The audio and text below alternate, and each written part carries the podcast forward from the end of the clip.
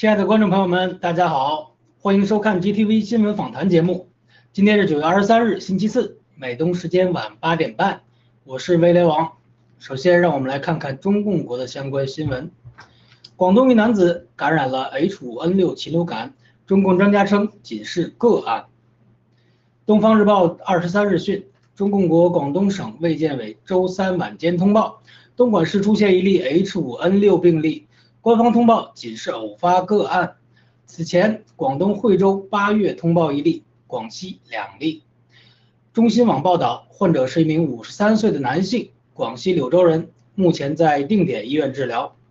路透社报道，今年六至八月，江苏、四川巴中及广东惠州陆续出现人感染禽流感的案例，每次均为一例。二零一四年至今。中国已经通报了三十二件人类感染 H5N6 的案例。H5N6 是较新发现的禽流感病毒的一个亚种，但具有较高的传染性和致死率。联想美国之前报道的几个州出现大类的鸟大量的鸟类不明死亡事件，光贵先生今日爆料说，中共的热毒可能早就有端倪。不管目前的情况如何，有一点是可以肯定的，即中共不灭，病毒不止。接下来是国际方面的消息，英国警示批评港共政府的人士避免前往与中共国有引渡协议的国家。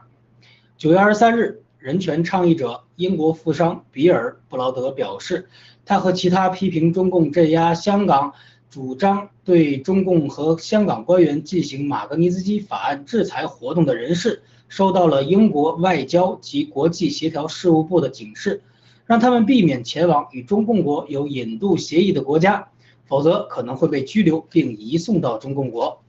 英国外交部官网上已经列出了相关的旅游警告，提醒英国公民，港共国安法的最高刑罚是终身监禁，且适用于在香港境内和境外进行的活动。实际上，这可能包括在英国进行的活动。中共利用国安法大肆打击香港的民主运动和拘捕意见人士。还称香港啊港区国安法拥有普遍管辖权。截止二零一九年八月，中共与包含法国、意大利、西班牙、葡萄牙、韩国等民主国家以及伊朗等专制国家大约六十个国家签署了引渡协议。香港呃则因英国治下建立良好的法治环境得到认可，而更多的与西方的民主法治国家有引渡协议。去年六月，港共国安法出台之后，美、澳、加、英、德、法等九个西方国家相继终止了与香港的引渡协议。英国发出相关的警告，表示中共正在香港的暴行一直在其观众关注当中，且日益让人警觉，香港的民主法治环境已经完全被中共所抹杀。本台记者诺言综合报道：中共国正迎来严重的经济危机。纽约时报九月二十三日发文警告，恒大危机之外，中共国经济还有更大的麻烦。受汽车销售放缓拖累，中共国上个月的零售额远低于预期，工业尤其是大型货车生产放缓。中共政府在新铁路、高速公路和其他项目上的巨额支出无法维持到明年。中共汽车工业协会在本月早些时候披露，八月份的重型卡车产量。和销量与去年同期相比下降了近一半，货车产量和销售的急剧下降，不仅反映了经济信心的丧失，也表明中共国过去几年的政策临时推高了需求，造成了严重的产能过剩。上月的汽车销售也呈疲软之势。汽车行业是中共最大的行业之一，在经济中占比仅次于建筑和政府支出，几乎是对美国出口在经济中所占比重的三倍。另外，计算机芯片的严重短缺也影响了中国汽车的生产和销售。恒大危机的多米诺骨牌效应正在蔓延，雷曼时刻正在到来。美籍非裔团体支持歌手 Nicki m i n a 反对福奇强制接种新冠疫苗，并邀请川普支持者加入。九月二十三日，Gateway 报道。美籍非裔团体将在亚特兰大 CDC 再次进行抗议活动，以支持歌手 Nicki Minaj 和反对福奇强制接种新冠疫苗，并邀请川普的支持者加入。呃，这个被称为“周五福奇日”的抗议活动于本周五下午五点至七点举行，并将每周持续进行，直至十一月二十二日。歌手米娜同意呃 Tucker Carlson 的观点。反对强制接受而受到主流媒体的攻击，此抗议团体负责人也因发布疫苗不良反应事件而被脸书所删帖。他质疑为什么会所有的社会主义组织都在推崇疫苗，为什么自己的身体自己不能做主？为此，他呼吁美国民众把政治分歧放在一边，共同反对强制疫苗接种。当下疫苗不良反应的案例层出不穷。不同民族和利益团体也逐渐被常识和良知所唤醒，为自己、为他人、更为孩子们的将来发声反抗。接下来，我们来看病毒和疫苗方面的消息。华大基因火眼覆盖全球。九月二十二日，华大基因官方微博上发出中秋祝福，并且提到，华大沙特火眼项目团队已经协助沙特方建成了六座火眼实验室。已有七批华大队伍远赴沙特。华大风呃华大火眼实验室是由华大基因和易托邦联合设计。华大基因兴建的 P2 生物实验室，因为疫情各国急需新冠病毒核酸检测而获得全球大量的兴建机会。根据火眼的官方信息，目前华大已经在全球十七个国家和地区部署了五十八座火眼实验室，覆盖了五大洲。今年五月份，华大新闻称，华大基因新冠检测产品已覆盖全球超过一百八十个国家和地区，海外累计运营火眼实验室超过了八十个，分布在全球近三十个国家和地区。爆料革命多次提醒世界，华大基因的中共军方背景及其长期通过医疗设备收集世界人口基因数据的秘密行动，利用新冠疫情，华大火眼。已基本完成了中共的全球部署计划，黑暗力量将如何利用中共窃取的全球基因数据呢？世界各族各族裔人民都已经身处在巨大的危险当中。德国政府将取消未接种者的隔离务工补偿，也就是变相强制接种疫苗。德国各联邦州卫生部长于九月二十二日达成共识，从十一月一日起。未接种疫苗者如果因为密切接触新冠确诊者而需要接受隔离，地方政府将不再提供隔离期间的经济补偿。因健康原因不能接种者，只有去出具医生证明后才能做到例外处理。该决议引起了各界的争议。社会福利联合会主席本特利表示，这无异于通过后门实施了强制疫苗接种。他指出，疫苗相关的临床报告还没有完成，因而有相当多的慢性病患者还不能得到医生证明。政府的决定是对他们生存权利的威胁。工会联合会主席霍夫曼也批评政府把防疫责任转嫁给了普通员工，这是不可接受的。在德国，拒绝接种新冠疫苗者仍大有人在。德国政府对未接种者采取不利的政策，显然是在利用法规迫使人们为了生计而无奈地接种疫苗。以防呃以防疫为名所推行的所谓疫苗，既不能防止感染，又有大量的毒副反应报告。如今还成为纳税人保障工作福利不被剥夺的筹码，疫苗危机已成为了完完全全的人权危机。最后，让我们来看看爆料革命的新闻：中共将扩大生化战，释放热毒。今天，郭文贵先生在大直播中发出警告，中共正在着手准备扩大生化战争，释放新的病毒，叫热毒。这种病毒毒性极强，反应期很短，死亡率奇高，而且中共正在与某些国家合作建造两三个大型的生化武器实验室。美国虽然掌握这些情况，但是也是仅仅的发出了警告而已，没有任何的实质性呃行动。中共还将计划将热毒袭击归功于归因于新冠病毒，从而浑水摸鱼，瞒天过海。通过病毒生化战掌握世界的命运，最黑暗的时刻即将来临，请战友们保持跟农场的紧密联系，共度难关。郭文贵先生透露，西方正在酝酿反华运动。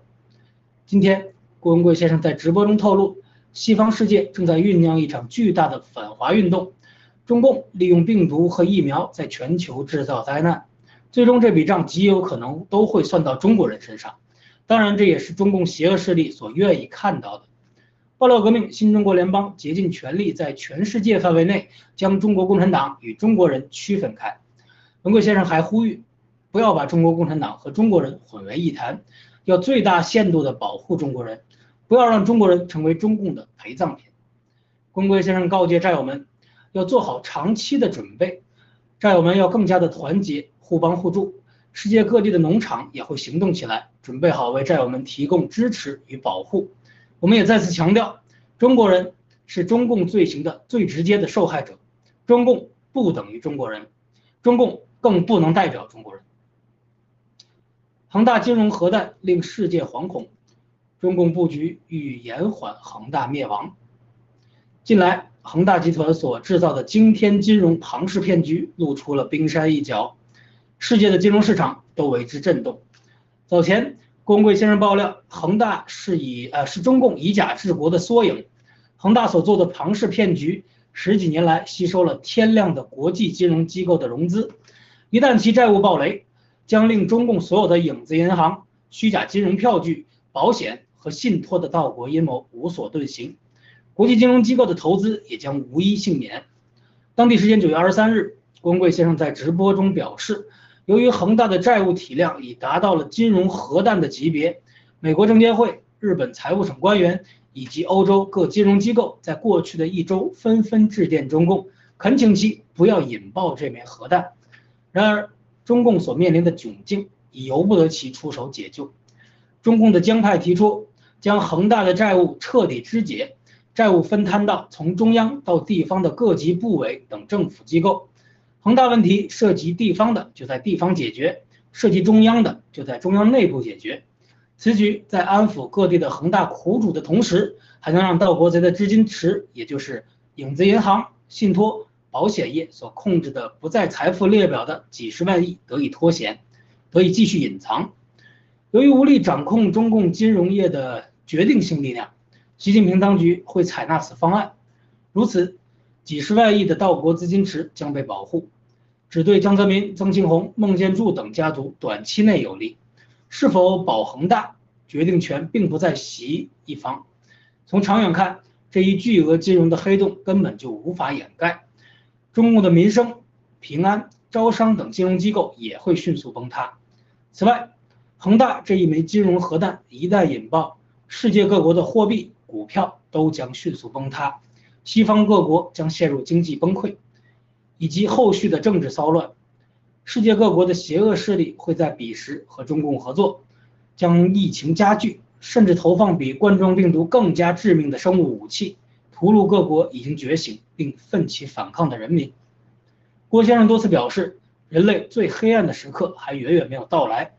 爆料革命和新中国联邦自诞生之日起，一直在传播真相，以唤醒更多人的良知和正义。彼时灾难降临，唯愿更多的人们能够觉醒，互帮互助。踏上我们的诺亚方舟。好的，以上就是今天的新闻播报的全部内容，感谢大家的收看，请各位稍事休息，接下来是更加精彩的访谈环节。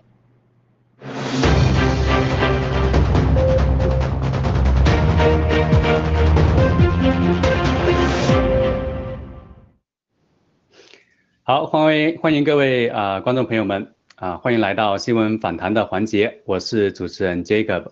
我们今天的嘉宾很荣幸有两位啊，他们是 Forest 和文兰，欢迎两位嘉宾。好的，谢谢大家。好啊，因为这个文兰是第一次上直播的这个节目哈，所以稍微介绍一下她啊，她是在澳洲从事医护的工作，有十五年的工作经验。那同时呢，她也是 GTV 新闻访谈澳洲前线的特约记者。那文兰，我想先问你一个问题哈，就是啊，您之前是作为一个特约记者在前线工作，那今天呢，算是从这个前线工作到直接到屏幕上面啊，你有什么感想要跟我们的观众、听众朋友们分享一下吗？好，谢谢 Jacob 啊，大家好，我是文兰，呃，今天来到屏幕前，主要是想把我呃亲身经历给大家分享一下，呃，在这个墨尔本工人游行的这个七天以来。很多事情都在不断的发生，媒体也是不断的掩盖啊，政府也是做出了很多荒唐荒唐的决定，所以在这个作为一个前线记者，除了给大家传播这个及时的新闻之外，我还想站在这个屏幕前，用我自己的声音向大家传播真实的信信息。谢谢。好的，谢谢文兰，期待啊待会儿您的精彩的分享。那但是在进入墨尔本的这个话题之前呢，我们有另外两个爆料革命相关的话题，我们先来谈一谈。那第一个话题呢，就是在刚才新闻播报当中提到的，就是中共将要扩大这个病毒生化的战争，他要释放一个啊郭先生在直播当中称之为叫做热毒的这样的一个病毒啊。那这个病毒的特征呢，跟我们现在的这个 CCP 新冠病毒不一样啊，就是这个病毒的特征啊，郭先生警告预警说。它的毒性会更强啊，反应周期会很短，那死亡率呢也是很高啊。那我想啊，请这个 Forest 跟文兰两位嘉宾哈，先给我们点评一下啊。我们现在这个新冠病毒的这个疫情还没有过去啊，这个疫苗的这个战争，疫苗的次生灾难还没有过去，但是郭先生已经提前预警说，CCP 它的邪恶的计划并不会停止在新冠病毒这个病毒上面，它还有个更可怕的。啊，这个病毒有可能在将来要释放出来。好，两位嘉宾对此有什么点评跟观点？呃，文兰先，呃，文兰先来吧。啊，好，呃，对于这个郭先生所爆料的这个热毒啊，我觉得是一个非常呃隐蔽的这个手段。呃，其实如果它的临床症状和这个新冠病毒非常类似的话，在呃除了血检之外，在这个呃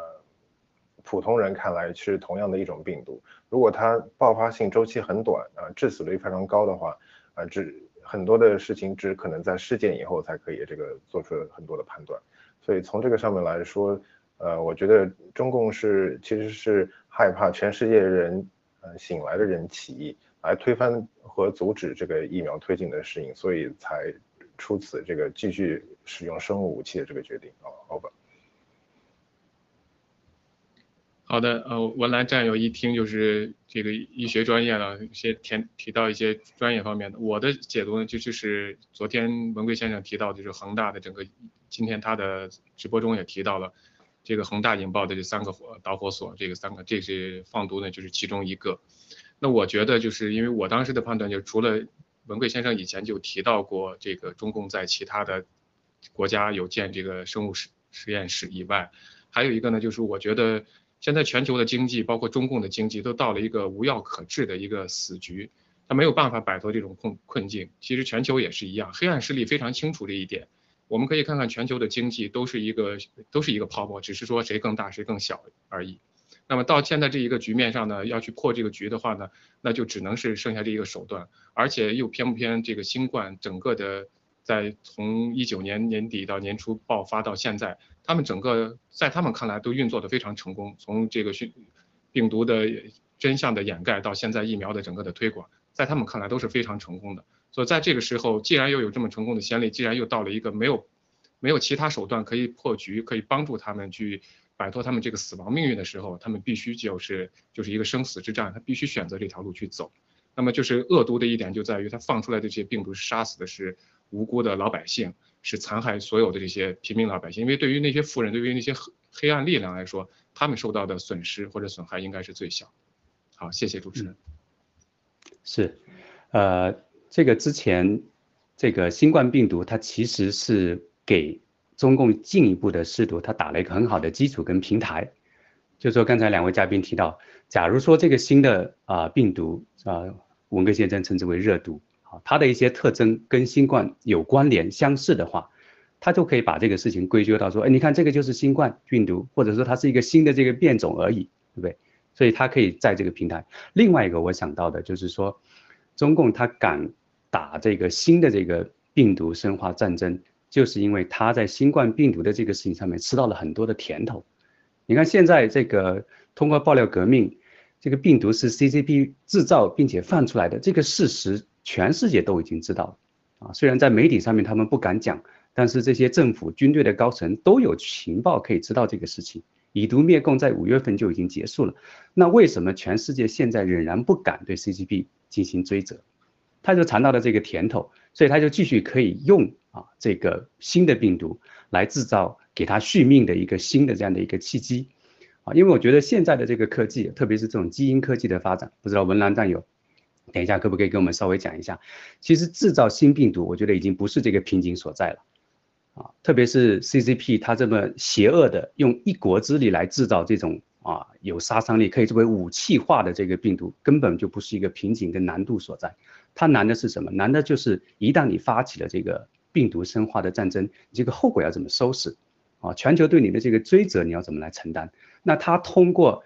过去两年释放啊这个 CCP 病毒、新冠病毒，他已经知道了世界对他的这个反应，所以他现在有这个胆子可以进一步的来做这个事情。好，两位嘉宾，请在这个点评一下。呃，好，就刚刚这个 Jacob 所说的这一点，其实呃说的非常对。制造这个新的病毒其实并不是一件很难的事情啊，任何一个实验室现在都可以这个做出新的病毒。我觉得这个啊，刚刚 First 也讲的很对，关于这个金融债务的问题。呃，我觉得中共在这个使用生化武器的时候，它无非是想要第一个，除了呃配合这个黑暗势力要把人口减少以外，第二个，它要呃以。疫苗的方式来奴役，就是全世界其他的这个各个异族。哦，大家可以在这个媒体报道里面看到，已经没有任何人在谈关于这个病毒的事情，所有的事情都已经是放放在聚焦在这个疫苗上。啊，正因为是这样子，中共可以以非常呃安全的方式，或者是这个非常隐秘的方式，呃，来把这个新的病毒在这个全世界给它扩散开，而且导致的结果是全世界会。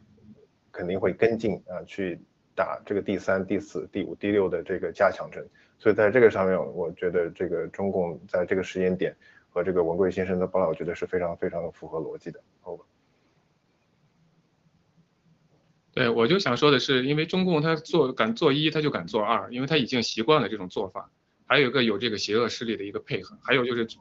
这些热毒的话呢，他也可以通过这种疫苗的方式。还有一个就是。提到所谓的后期的控制，我觉得他们从前期就已经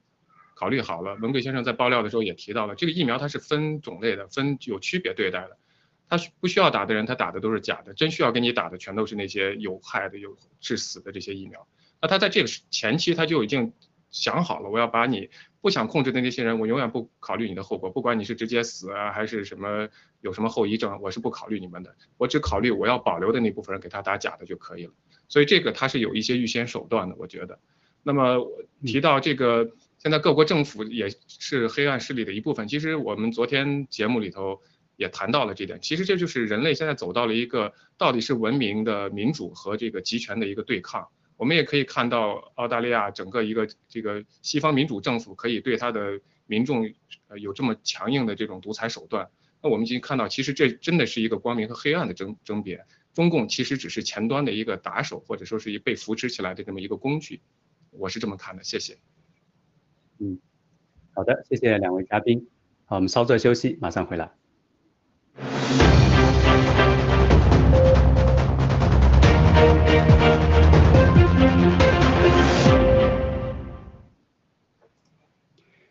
好的啊，今天文贵先生在直播当中提到的另外一个哈，可能是跟我们每一个华人哈，特别是海外华人息息相关的事情啊，就是西方正在酝酿一个反华的运动。那这个当然跟此当前的这个 CCP 病毒啊泛滥给世全世界带来这种生命财产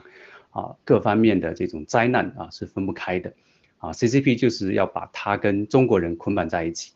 那将来整个世界对 CCP 追责的时候，啊，他们不一定能够分得清楚谁是 CCP 啊，谁是这个啊，也是受害者的这个中国人，啊，所以在直播当中，吴根先生他也是在啊这个预警啊预警海外的这个华人啊要做好准备啊，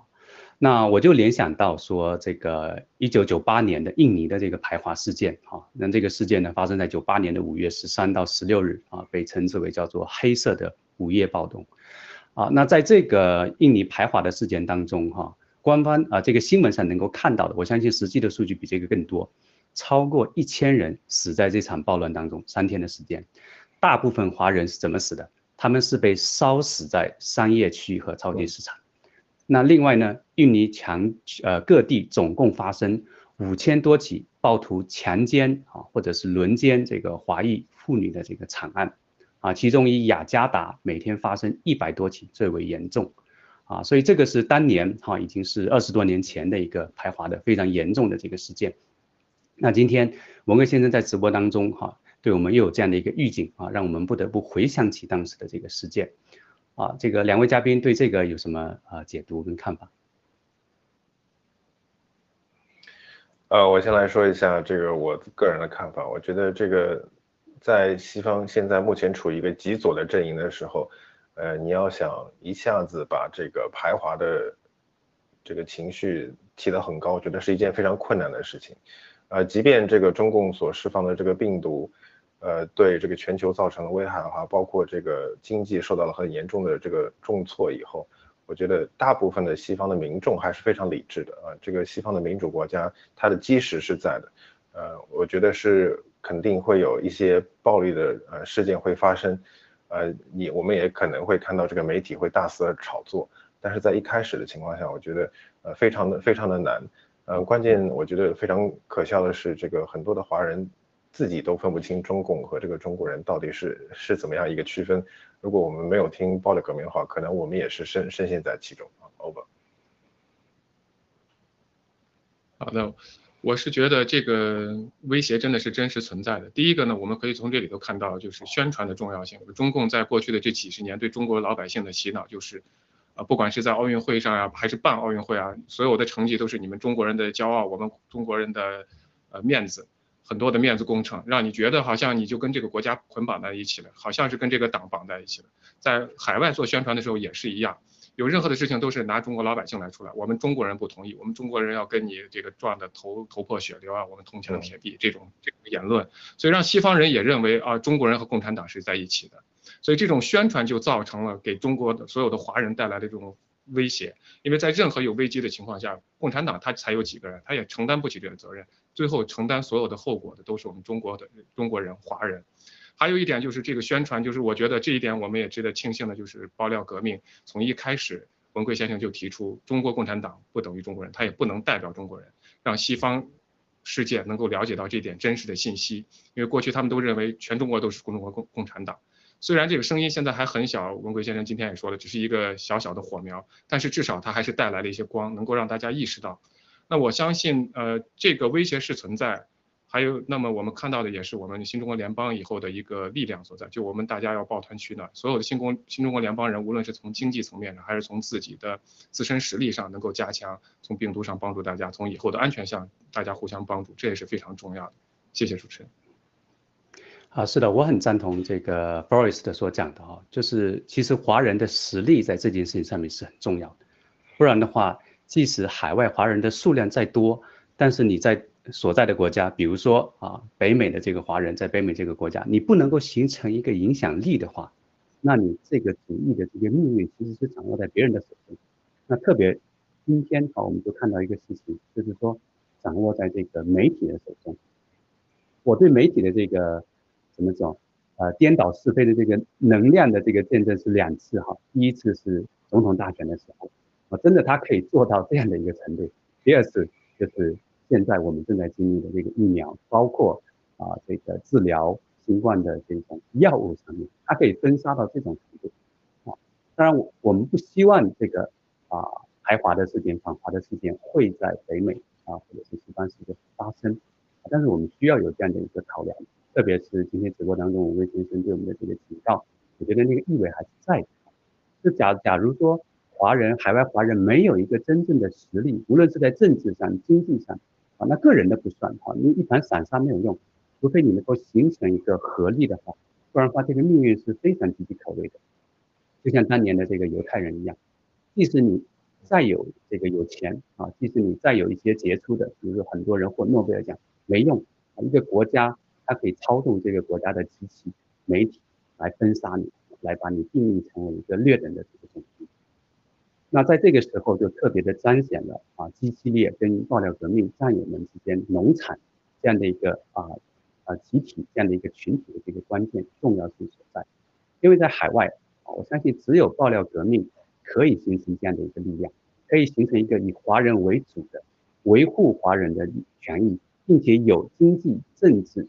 社会上的这个能力啊来发声的啊。虽然我们现在的这个声音在整个世界格局当中并不一定很大。但是至少我们已经有这样的一个群体。文兰，嗯，是的，我觉得这个郭先生创作的 G 系列，还有这个所有的农场，全球的农场，其实给很多的战友，所有的战友都带来了一定的、一定的保障，不管是在经济还是生活上，战友们抱团互相取暖的这个事情，在这个呃生病和这个送药上已经是这个屡见不鲜了，所以我觉得战友们能聚集在一起还是非常幸福的。嗯，我还想再就是这个呃说一点我个人对于这个反华事情的这个呃看法。我我觉得我我真的是很不希望，如果是这个呃反华事情开始有有这个媒体在开始炒作的时候，大部分的小粉红还是在那高举着这个呃我爱党我爱党啊这样子的举着举着五星红旗在街上游行的话，我觉得是这一是非常愚蠢的行为，反而会招来更多的这个西方人对你的对你这个华人的这个。呃，看瞧不起，在这个新冠爆发初期的时候，在墨尔本就已经有华裔，她她是一个马马来西亚的这个两两个小姑娘嘛，她她被她被这个白人所殴打，让让他们就是回到他们就是这个所所在的国家，呃，就是因为他们觉得新冠，呃，让这个这这中共病毒让他们呃不能出门，让他们这个生病，让让整个的社会进入了一个停滞的状态。所以，我真的这个希望这个不希不希望有这个反华的事情发生。但是如果这个反华事情发生的时候，我希望其实我们每个人都从身边的这些呃西方朋友开始宣传我们这个爆料革命。就像我每天坚持在我这个部门里面讲中国和中呃中共和中国人的不同。所以在这个上面，其实我们每个人都有可以自己做的事情，而且我觉得在这个上做的话，也是对我们自己的一种保护。好，over。好的，我非常同意文兰战友刚说的，就是第一个就是我们每一个战友，每一个爆料革命新中国联邦的人都需要做自己的事情去做宣传。呃，在西方国家，你就算是可以拥拥枪，如果这个大环境变过来的话，你也不可能完全保护自己，因为你你的子女在学校受到歧视，你在整个社区里头受到歧视，受到这种打压，是光有枪是没有用的。这不光只是一个安全问题，可能存在了你以后的发展的问题。这是第一个，就是我觉得我们自己每一个人，你可以做的事情，保护自己的事情，就是从做宣传开始。中国人不等于中国共产党，中国共产党不能代表中国人，这是完全要区分出来的。每一个人每一天都要去做这样的宣传，利用我们的平台，利用我们的盖特去做这样的。还有一点，我觉得就是这个刚才，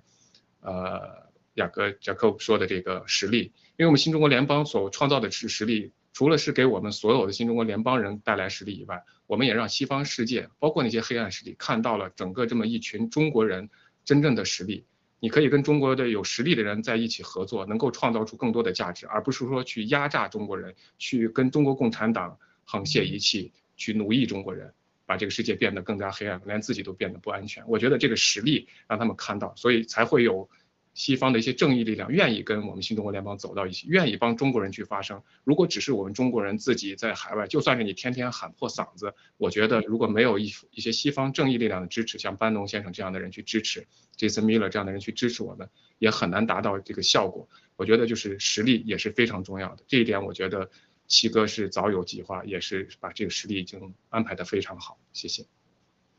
嗯，好的，谢谢两位嘉宾，稍作休息，我们马上回来。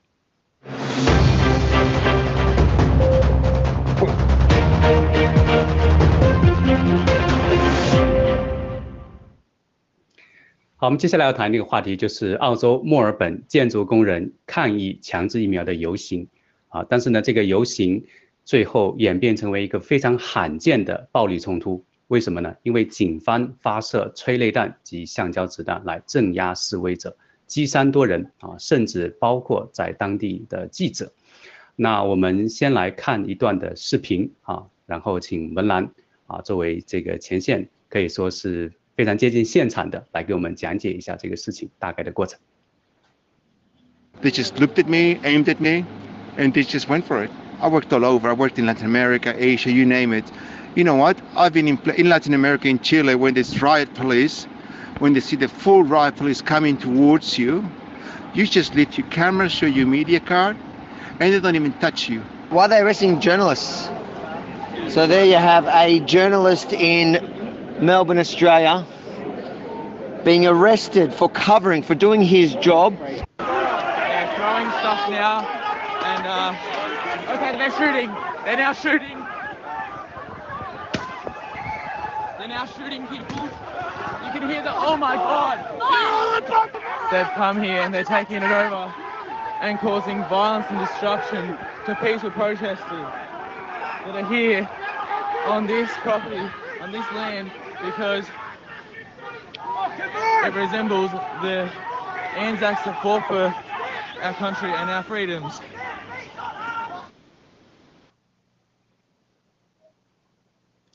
All right,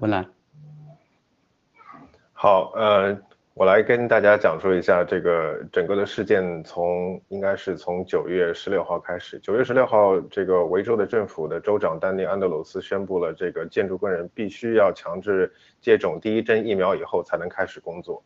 呃，当天的这个反应，其实在呃社交媒体上还是非常强烈的。他们并不愿意接种这任何的这个所谓的这个疫苗啊，大家都知道这个疫苗啊不管用。在第二天的时候，他们就这个在他们的工会啊举行游行，因为这个大家要知道，工会是代表啊工所有参加这个工会的工人的利益的，所以说他们去要求工会啊向政府说他们不愿意去接种这个疫苗，呃，只是很可惜的是，这个工会早就已经把他们出卖了，呃，工会和政府是在站在一起啊，他们工会只是从经济的利益来考虑，他们并没有考虑这个工人自己本身的权利和这个。呃，身体健康，他们是为了工地可以开工，他们继续可以有这个工人给他们缴会费，所以从这个上面，他们是配合了政府在那强推这个疫苗。呃，刚刚这个我们大家也看见了，这些工人们在街街上开始游行，他们游行已经持续了有七天时间，在这个七天时间里面，有很多的这个呃人被被捕，呃，警察他们他们这个故意把这些。抗议游行的人，呃，区分驱散开，驱散开以后就可以比较容易的逮捕那些冲在最前线、呼声最高的这些抗议游行的人。到今天为止，大概应该有超过一百人已经在这个期间过去的期间内已经被逮捕了，而警而且警察在这个抗议的时候出动了防暴警察啊。当天这个工人在这个工会门口抗议结束之后，当天晚上，维州的州长丹尼安德鲁斯就已经宣布了，呃，建筑工人所有的工地停工两天。虽然说他是以这个病毒传播为理由，其实就是为了警告这些所有前来抗议游行的人，呃，是个傻子都能知道他是话里有话。但是就在这之后，丹尼安德鲁斯又在媒体上说，所有的这个。抗议的游行都会视为暴动，这样一来就可以给警察有充分的理由使用这个橡胶子弹，充充分使用这个催泪瓦斯。所以就大家在视频上所看到的今天的墨尔本，其实就是昨天的香港。嗯，其实我看到这个视频的时候，我是非常的震撼哈。假如说这个视频是墙内某一个地方、某一个省、某一个市的，我一点都不惊奇。啊，因为我们都知道这个在墙内是司空见惯的一个事情，啊，别说有这么大规模的，就是你几十人，啊，在街上这个抗议游行，马上就有警察把你收拾掉。那让我 shock 的这个地方就是这个事情竟然发生在西方民主国家，发生在澳洲，啊，那个所谓的哈有民主、有自由、有新闻媒体监督权的这样的一个国家。啊，特别我在这个视频当中注意到一个细节，就是好像有一位记者，甚至啊都是被这个警察给打伤了，是不是？啊，不知道文兰可不可以给我们啊提供一下这方面的细节？可以，我可以跟大家分享一下，在九月十八日啊，也就是周六的呃九月十八日，也就是周六的时候。呃，墨尔本的这个建筑工人又一次上街游行。呃，警察在之前就已经做好了部署，他们停止了所有的公共交通，要把所有的这些抗议游行的人挡在呃这个就是这个墨尔本的当场就是 CB 城市市中心之外。当时有记者在这个采访，因为这个有很多的人聚集在一个 Richmond 的一一个一个地点，呃，警察对记者是动用了这个呃 pepper spray 就是胡椒水。他们是完全的不是不是说去驱散民众，而是是阻止记者在工作，因为警察知道他们所做的事情非常丑陋，他们又不想被这个媒体所曝光，所以他们在这个上面就是完全是打压了这个呃媒体的这个工作新闻工作者的工作权利。当然，整个的大媒体对于这些事情也是呃非常小的报道了一下，并没有大肆宣宣扬，更没有说提到他们侵犯这个记者工作的权利，也没有说有人。会在这个事情之后为这个记者们辩护，或者是上上法庭起诉。所以说，在这个上面，其实我们很容易就能看到维州的媒体，呃，澳澳大利亚的媒体，其实和政府是这个，呃，穿穿着一条裤子，一个鼻子通气的。然后在这个上面，我还想再给大家介绍一下，这个维州，呃，澳大利亚的维州维州省是一澳大利亚唯一一个签署了一带一路协议的这一个州，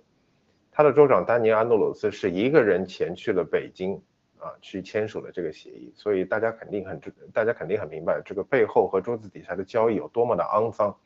这个维州的州长出卖了所有这个维州人民的利益，他在上台的第一天就取消了之前政府所签订的建造一条新的高速环形高速公路的这个呃协议，呃，签署这条协议损失的费用是超过两个 billion 的 U 呃这个呃澳澳元的这个这个钱，所以说在这个上面他。完全就是纳浪费了所有的这个纳税人的钱，而且还耽误耽误了这个工作，耽误了这个延期延期的这个路的完成。所以在这个上面，他给澳洲人民的生活带来非常大的不便。然后在他自己的这个任届的这个时候，和中共的很多家这个建筑公司承包商在建修建一条新的从市中心通往机场的铁路，通往新新的机场的这个地铁。他的理由是。呃，这个全世界都包括他举的例应该是香港，他去香港参观，然后从香港的机场，呃，有去这个香港的直市中心的直接的快铁，然后他也想模仿这样子。其实住在墨尔本的人都知道，从市中心去机场也就是半个小时车程，它的机场离市中心非常非常近，其实是根本就不需要，而且现在公共的服务也是非常好，非常的到位。所以他又是一次就是给自己政绩在那做做事情，而并并不是在给人民服务。所以说在这个上面，丹尼安德鲁斯已经是在这个签订了一带一路的这个协议之后，从中国讨教了很多这种维稳镇压和这个如如何这个呃从政治上往上爬的这种这种经验和和这个手段。是，我是闻到了这种中共维稳的味道。好，Forest。对，我们在这个事情上已经可以看到的，就是中共这种集权的这种这种这种模型了，就是这样子镇压，然后呢，舆论的掩盖。那么包括他们刚才文兰战友提到的这种所谓的这种铁公鸡的这种大型的项目建设，根本不是为了民脂，呃，而是为了自己中饱私囊或者为了自己的一己私利，呃，牺牲的都是老百姓几十年的这种。taxpayer 的 money，所以，我我觉得这个是已经可以看到的，这个雏形就是在呃墨尔本这这个地方安德鲁斯这个身上是非常明显的。还有刚才就看到那个视频的时候，让我想起来的，其实就是我们可以看到，任何的一个和平抗议，如果是媒体控制，如果是政府想给你安安上一个名字的话，他完全可以给你拍视频也好，然后官方宣布你你变成暴徒，这就让我联想起来了八九六四。和平的学生抗议可以让你变成是一个反反革命暴乱，然后这个他们出去挂几个烧几个人挂烧几个旗烧几个车，然后就说是学生干的这种事情，我相信刚才文莱战友也跟我们分享一下，我您待会儿也可以再讲一下，我觉得也是一样的。我们在美国去年一月六号川普的这个集会上也看到了几几几乎类似的这种事情发生，所以文贵先生一直在强调这种媒体它就是一个核武器，因为在现在这个社会，我们依依赖现现有的这种科技，网络科技，我们的信息来源，我们的资讯全部来自网上媒体、自自自由媒体。当这个媒体的信息渠道全部被控制以后，那你得到的信息全都是假的。他们想怎么说就怎么说，他们可以把白的变成黑的，把黑的变成白的。这就是现在在我们身边发生的，这就是集权和这个民主的这种一个对抗。还有，我记着文贵先生很早以前说过，他当时说的不是这种西方国家，就说啊，非洲有些国家啊非常羡慕中共现在这种呃。现在叫做现代奴隶制的这种运行体制啊，这种这种经验啊，都跑去学习啊。那我觉得像安德鲁啊，像西方也有这样的政客，也有这样的人，非常羡慕中共的这种现代奴隶这种的推广和推行，怎么控制人们，怎么压制人们。那现在我们已经看到了在全球的这种效果的发生啊，所以我觉得再不发声，再不起来反抗啊，这包括墨尔本的这种抗议，它表面上是看的是一个。呃，这个疫苗的抗议，其实有很多人，我看到过一个视频，是一个建筑工人，他其实是已经打过疫苗的，他也站出去要去抗议。为什么？他抗议的不是疫苗本身，他抗议的就是你的这种集权。所以我觉得现在完全真的就是这种文这种集权的对抗。对疫苗，它只是一个呃载体或者一个借口这样子。嗯，谢谢。呃，疫苗是一个导火索，对这个，我觉得这个 First 非说的非常对。呃，建筑工人他们对这个病毒和这个疫苗其实并并不是特别在意，他们是非常有深的感触，是政府已经侵犯了他们有选择的权利。就像很多这个呃我们看到的其他国家的人，他们并不是说这个疫苗打到底是好还是不好，他们说的是你已经侵犯我选择的权利了，这是我最基本的权利。其实跟大家说，这个所有的这个呃在人的权利中，这个健康的权利，人我们选择自己健康权利其实是最重要的。在这个西方国家，如果我去给病人呃做一个医疗的这个呃治疗，如果我没有告诉他所有的这些呃坏处，然后没有给他自己选择的权利，我其实是属于一个谋杀。如果病人死掉以后，我就可以可以被这个呃法院起诉作为一个谋杀。其实，在这个事情上面，很明显的就看到政府已经全部忽略了这这样子的法律。他们通过呃丹尼安德鲁斯通过这样的就是。呃，紧急行政令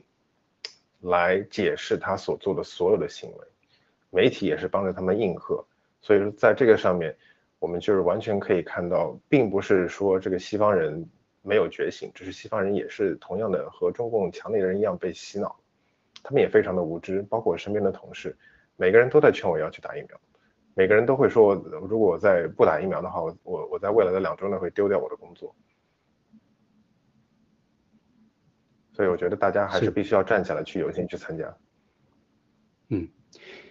因为他这个背后所体现出来的关于人权呢，其实已经非常接近人权的底线了。就是说，你看，你比如说像这个呃工作啊，或者是这种啊选举啊之类的啊，也是人权的一部分，对不对？但是这个毕竟是身外之物啊，我们这个华人可以这么讲。对。但是你现在打疫苗是你自己的这个身体。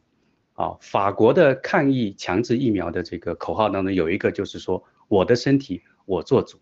啊，对，他我们如果已经这个全球已经到了这样的一个地步，就是说你的这个身体你都做不了主，必须有政府强制的政策给你来决定的时候，这个是非常可怕的。那我看到的另外一个层面是什么？就是说这个事件啊，我看它是一个缩影，它所体现的是现在的这个西方世界，包括整个全球，到底是劣币驱逐良币，还是良币驱逐劣币？假如说这个啊。政府他们这次的做法，最后能够让他们顺利度过，甚至给他们加政绩的话，那这个就是一个劣币驱逐良币的一个事情。就是，你不再需要去坚持所谓的西方的民主、法治、自由，你只要学 CCP，你照样可以成功，而且你的成功的路子比别人更好。那这个时候真的是到了一个非常严重、非常关键的这个时刻，啊，全世界，特别是在西方享受这么啊好几百年的这种。啊，民主、法治、自由的这样的一个社会当中，如果很多的人啊，无论说你是啊这个默不作声啊，甚至是支持政府也好，这个后果其实是非常可怕的。它将引发一系列的这个政治上的这个灾难，因为其他的这个政治啊这个政客他就看到了，哎，这招有用，对不对？这招有用，不仅有用，而且还可以让他在政治上有前途。那很多的人都会跟着走，那就到了一个劣币驱逐良币的这样的一个趋势。这是一个非常可怕的一个后果，波兰。嗯，对，呃，其实刚刚你讲的那一点，其实非常非常非常的这个重要。你已经没有支配你身体的这个权利了。其实我在我在我们这个开播之前，我也跟两位在线下讲过，这个所谓的这个 political correctness statement，就是这个政治正确的言论，其实就是一种教你如何去讲。如何去说，在无形中其实是给你套上一个枷锁。西方这社会之所以走到这个如此极左的这个呃时代，中摆偏到了最左，可能都已经这个这个要要了水平线了。就是说，在这个上面，其实给大家一个无形的洗脑，告他告诉了年轻一代的人，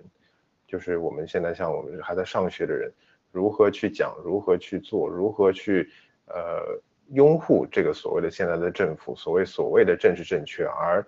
屏蔽了所有的这个反对的反面的意见、反面的声音。因为很简单，大家要想着中中国为什么这个洗脑做的这么好？因为声音一样，所以就是大家都会觉得岁月一片静好。要发出反面的声音是一件非常难的事情，呃，也是这个在这个工作中是非常困难的事情。这个我我们在这个。任何的工作中都会遇到这个 conflict of interest 这个 management，呃，这个管理上呢也是同样。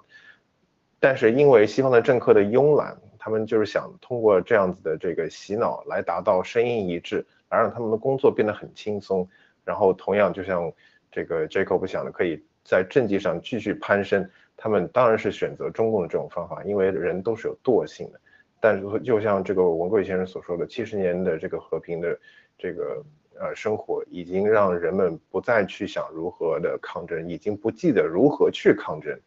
如何去发声，让大家明白社会可以有不同的声音的存在。我们之前为什么来到这个西方民主国家，就是因为我们可以有拥有不同的声音，我们有权利，法律也会保护我们。而现在恰恰相反。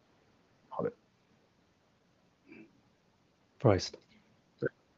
我就想说的这一个就是看出来，一个是西方的，刚才你提到的过去过了几十年的非常好的这个日子，呃，所以的话呢，大家已经就是有点就是，其实就是西方的这些政客，包括黑暗势力，从中国那儿学了很多，就这种温水煮青蛙，他在不不断的蚕食你对你的这种需求，而且这种愚民武术，刚才你刚才你看到安德鲁斯采取的这种政策。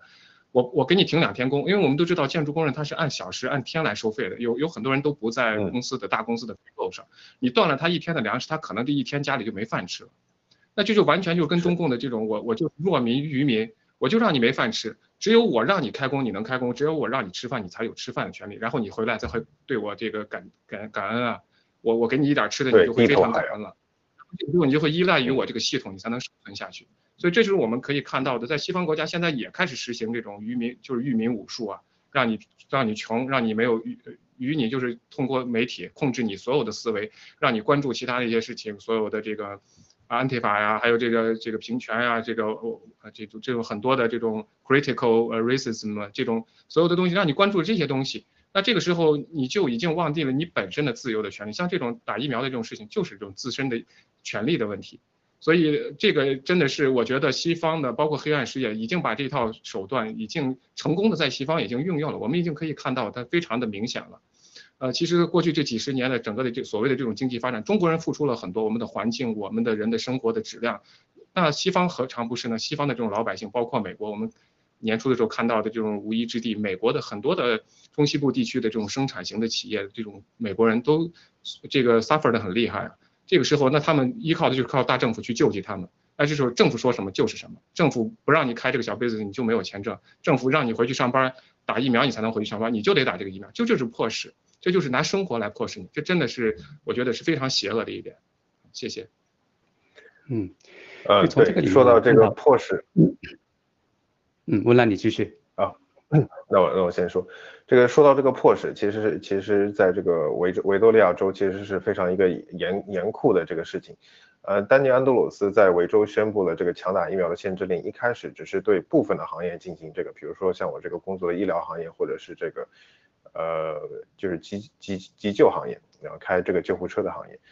然后他现在已经扩展到教师啊，包括所有你想把孩子送去托儿所或者学校，你的父母都必须要打。如果你两父母两针没有打完的话，你不能去送孩子去学校，因为有些孩子还没有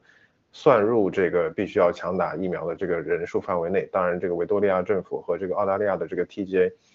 呃，这个医药管理部门已经向 Pfizer 在索取这个呃五到十一岁这个 research 的这个研究的研究的成研究的这个报告。可以让他们尽快的把这个疫苗批下来，所以很简单的事情就是说，在过去，如果你不打普通的疫苗，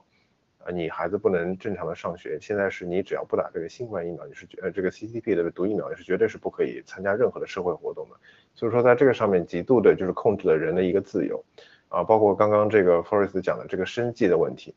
呃，我和这个呃本地人有一些有一些交流，他。有一个这个开这个美容院的这个这个小老板嘛，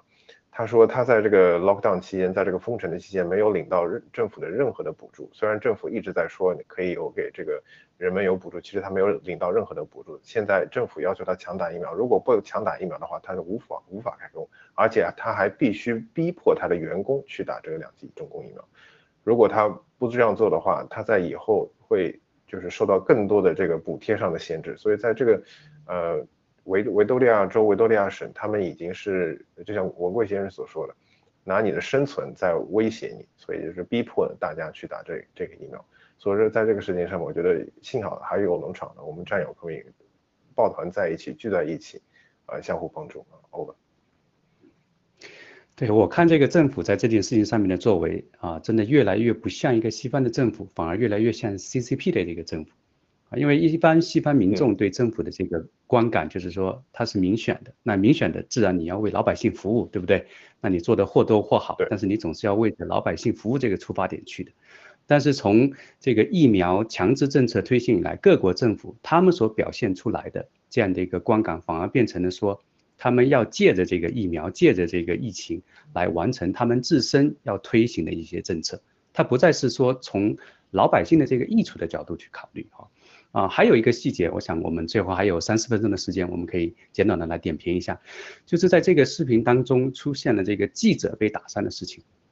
我们知道，在西方民主社会当中，记者或者新闻权被称之为第四权是非常重要的哈。那即使比如说在美国有这个 fake news，但是。他依然是享有享受这种新闻报道的权利的，只是他们滥用的这个权利而已，对不对？但是在在这次的这个事件当中，我们看到的是什么？看到的是这种新闻媒体采访的这个自由权也受到了威胁。啊，文兰，你可以给我们讲一下，包括这个 Forest，最后给我们点评一下。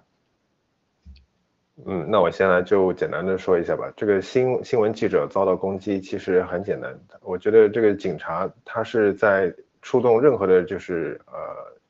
所谓的这个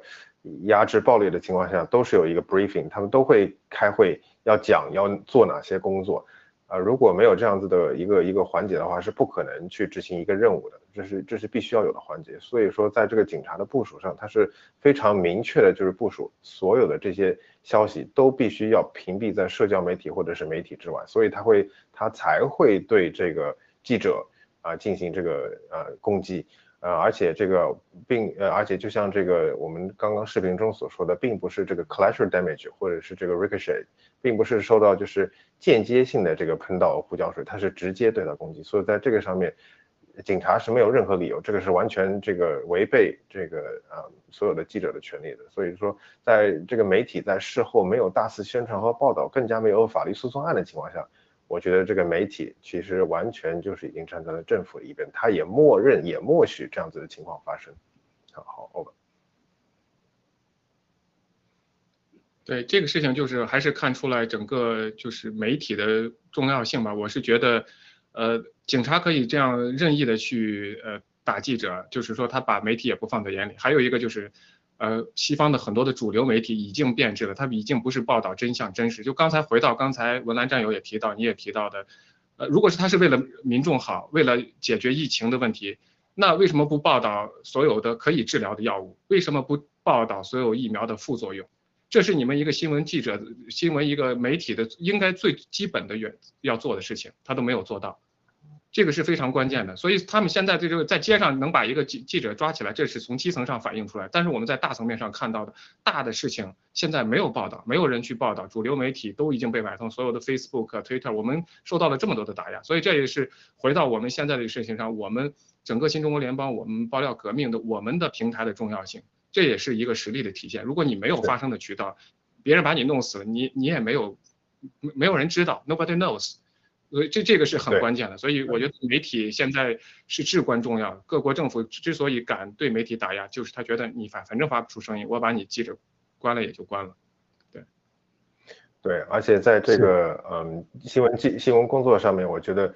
呃其实记者已经是丧失了所有的这个底线。我我想说的是，这个大大媒体的记者，他们已经丧失了所有的底线，他们已经越过了这个他们的呃，我想说的是这个。这个底线，这个应该不是这个词不应该不是特别好。我想说 ethics，他们的这个，呃，他们的这个 ethics，他们的这个报道的原本的工作的这个职责，对伦理道德，他他已经完全丧失了这样子的这个工作。就包括在两天前，维多利亚政府啊，给像我这样子的给公共医疗服务这个拿政府钱的人发布了一个这个，呃。等于说是这个规范准则、行为标准规范准则 （Code of Conduct），在这里面说的非常清楚，你不可以和政府有任何的这个不同的声音，这个就是属于 conflict interest。所以就是说，现在他们把所有的这些人都拉到了这个呃受打压、受受到受到压抑压抑的这个这个呃。计划里面，所以说，在你要知道，在这个高福利国家，很多人其实都是属于公务员，包括我，包括我本人在内。嗯，是在这个对比之下，我就想到咱们盖特的这个图形啊，是一个火炬，啊，就是在这样的一个黑暗当中，包括媒体的黑暗当中，盖特 GTV、G News 可以像火炬一样把光明传递出去。好的，谢谢两位嘉宾今天精彩的点评，我们下呃下期再见。好，谢谢 Jacob，谢谢大家。